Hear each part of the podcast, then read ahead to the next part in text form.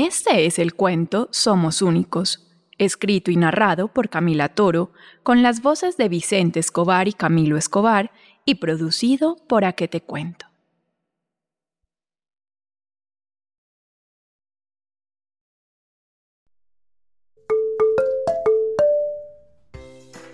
Un 29 de marzo, a la hora en que las aves empiezan a buscar un lugar para dormir, nació Lucas, un numbat pequeño, con marcadas rayas, ojos delineados y una cola tan esponjosa que fácilmente podían confundirlo con una ardilla.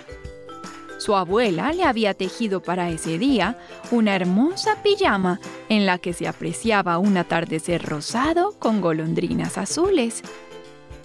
Y cuando su mamá se la iba a poner, una serpiente venenosa le dijo, Señor, usted acaba de tener a un niño, no a una niña. Lo sé muy bien. ¿Por qué lo dice? Porque esa ropa es rosada. Es de Su madre, por supuesto, no le hizo caso y se fue a su casa con el corazón tan lleno de felicidad como cuando tienes entre tus brazos al ser que más amas en el mundo. La mamá de Lucas se llamaba Sol y por esta razón sus amigas, amigos y familiares empezaron a decirle a Lucas Solecito de cariño. Graciosamente, y como si se hubieran puesto de acuerdo, le regalaron cosas con el color del sol. Una cobija amarilla para cubrirlo en las noches frías. Una gorra amarilla para protegerlo de los rayos solares. Un enterizo amarillo para que luciera radiante. Un sonajero amarillo para alegrar sus días. Y muchos juguetes y ropa amarilla para expresarle su amor. Una mañana, cuando Lucas tenía pocos meses, su papá lo llevó a un parque para disfrutar del lindo día. Acomodó al bebé en una manta en la manga y se puso a leerle el cuento La cebolla que hacía reír. De repente, un dragón de Komodo se acercó y le dijo, ¡Qué hermosa niña! a lo que el papá le respondió, Gracias, pero es un niño, no una niña. Disculpe, es que la ropa amarilla es de niña. definitivamente algo andaba mal.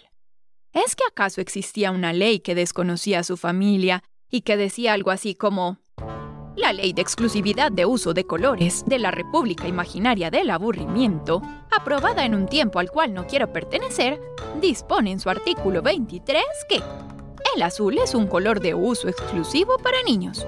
El rosado y el amarillo, según últimos reportes, son colores de uso exclusivo para niñas. Todos los demás colores serán evaluados con precaución según el tono y ubicación geopolítica en que se usen. Dicho esto, todo animal o persona que tenga el descaro de usar un color inoportuno será declarada culpable por el delito de color prohibido y podrá ser condenada a señalamientos absurdos e incluso a comentarios indeseados de conocidos y o desconocidos. Absolutamente no. Claro que no existía semejante ley, porque los colores son para todas y todos. Algo que tienen muy claro el camaleón, los artistas, las flores, las frutas y los pájaros. A los dos años, Lucas pidió una muñeca de regalo. ¿Una muñeca? Decía con voz de alarma la prima. Y una vecina, en cambio, decía que estaba bien, mientras pensaba en su interior que tal vez Lucas se sentía como una niña. Pero no, no se sentía una Numbat niña, simplemente quería una muñeca. Con el tiempo fue creciendo, casi de manera imperceptible como crecen los Numbats. Y así llegó el día de entrar al cole. El suyo se llamaba Bosque Intrépido y estaba lleno de árboles para saltar y trepar. El primer año se cayó un montón y casi todos los días llegaba a casa con raspones o aporreones porque no era el más hábil motrizmente. Los Numbat machos no deberían caerse tanto. Sus patas y su cuerpo son fuertes desde su nacimiento, dijo una araña ponzoñosa, esperando que sus palabras le inyectaran algo de tristeza a sus padres. Pero no fue así en absoluto. Ellos sabían muy bien que cada ser nace con talentos y con gustos diferentes, sin importar si eran hembras, machos, numbats, iguanas o humanos. La mayoría de sus amigos estaban en clases de fútbol, pero no conocía a ninguno que asistiera a clases de yoga, danza o telas. ¿Acaso a una cangura podían pedirle que no saltara porque era cosa exclusiva de los canguros machos? La verdad, a él todavía no le llamaba la atención ninguna clase, pero contaba con la fortuna de que sus padres estarían felices con cualquiera que eligiera. En los cumpleaños, la familia acostumbraba regalarle carros de juguete pero él solo los sacaba de un cajón cuando se los pedían sus amigos, porque prefería los juegos para armar, leer, jugar ajedrez, montar en bici o dibujar. Tal vez Lucas debería cambiar sus gustos, dijo un alacrán. Pero esta vez Lucas fue quien respondió. Tal vez los adultos deberían dejar de inventarse una sola manera correcta de ser. En su corta vida ya había visto cosas tan increíbles como a sus amiguitas empinarse para las fotos, como si tuvieran tacones invisibles. A ositas escondiendo su barriguita conseguida con tanto esfuerzo para aguantar el invierno. Miquitas a las que no las dejaban treparse a los árboles era muy evidente que había una gran presión sobre las chicas y mentiras gigantes sobre cómo debían vivir.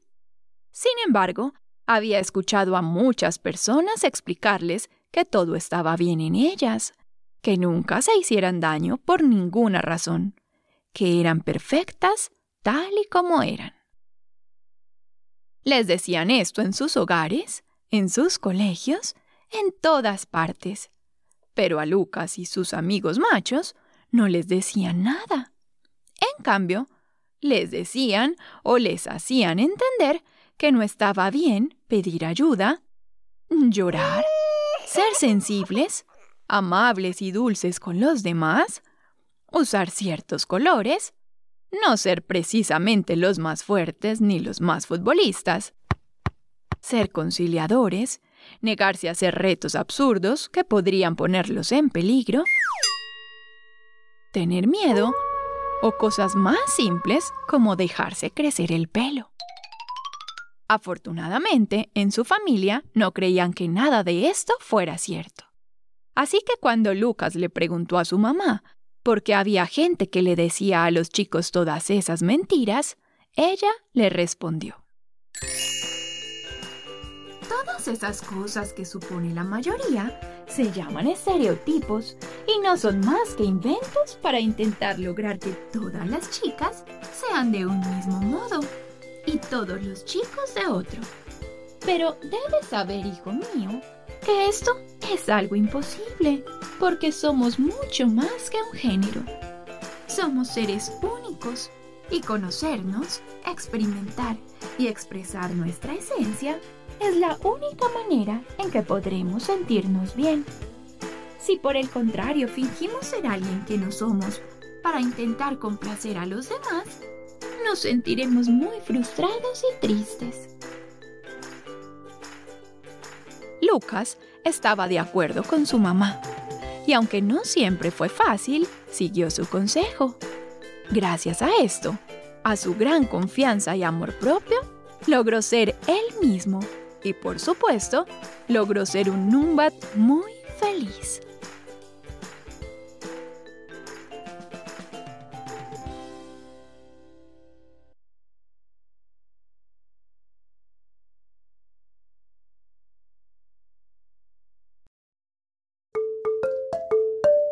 Has estado escuchando el cuento Somos Únicos, escrito y narrado por Camila Toro, con las voces de Vicente Escobar y Camilo Escobar, ilustrado por Camilo Escobar y producido por A que te cuento.